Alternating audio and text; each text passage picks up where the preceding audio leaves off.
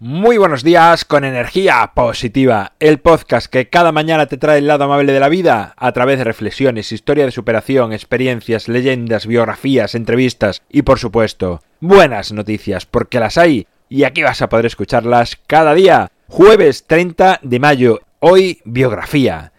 Heidi Lamar, sintonía y comenzamos.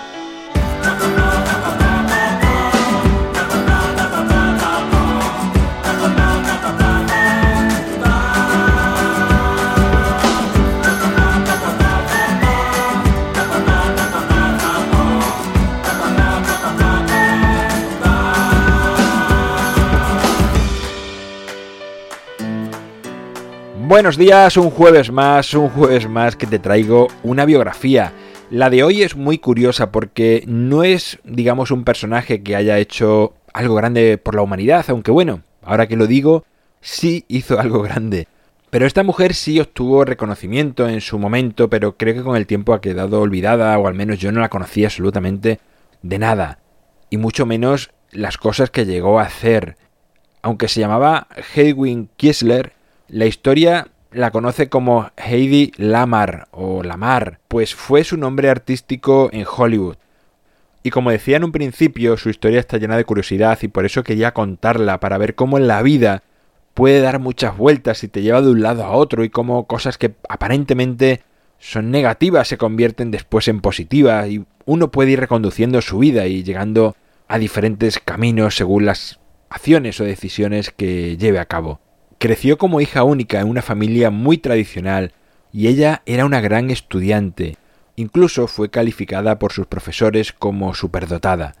Estudió ingeniería, pero en su interior sentía la llamada del mundo del espectáculo y estudió también teatro.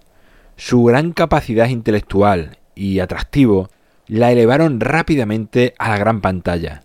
Es conocida por realizar uno de los primeros desnudos del cine, allá por el año 1933 en la película Éxtasis.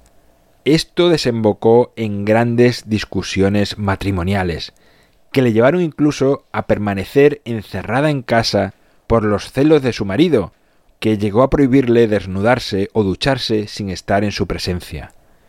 Este encierro forzado le llevó a estudiar más sobre ingeniería y llegó a patentar la técnica de conmutación de frecuencias, que facilitaba la comunicación a distancia sin cables, y se basó en las 88 teclas de los pianos y sus distintos sonidos para desarrollarla.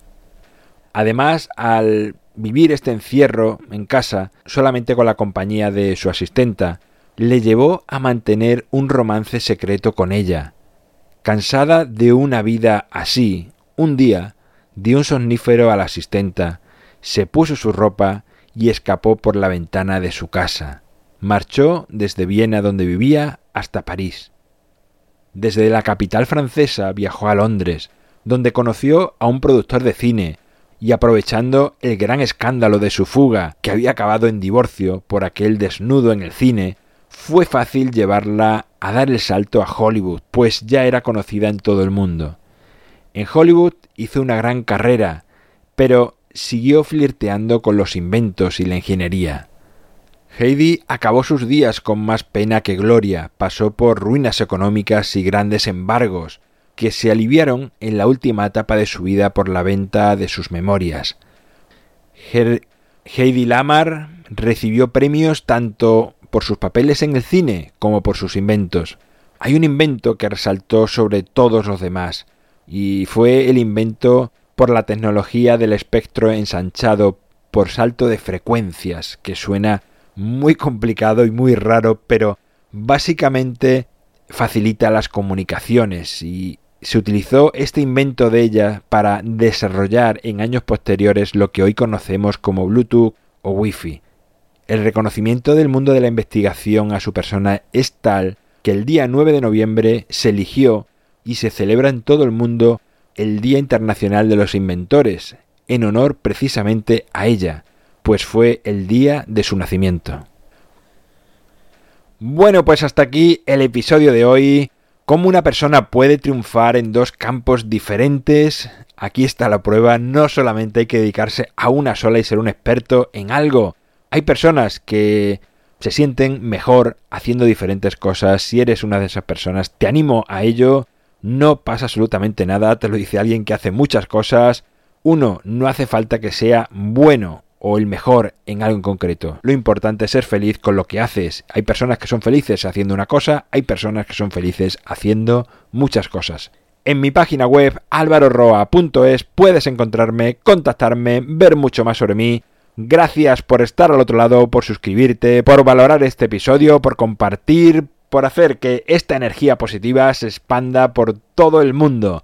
Nos encontramos mañana viernes y como siempre, ya sabes, disfruta, sé amable con los demás y sonríe. ¡Feliz jueves!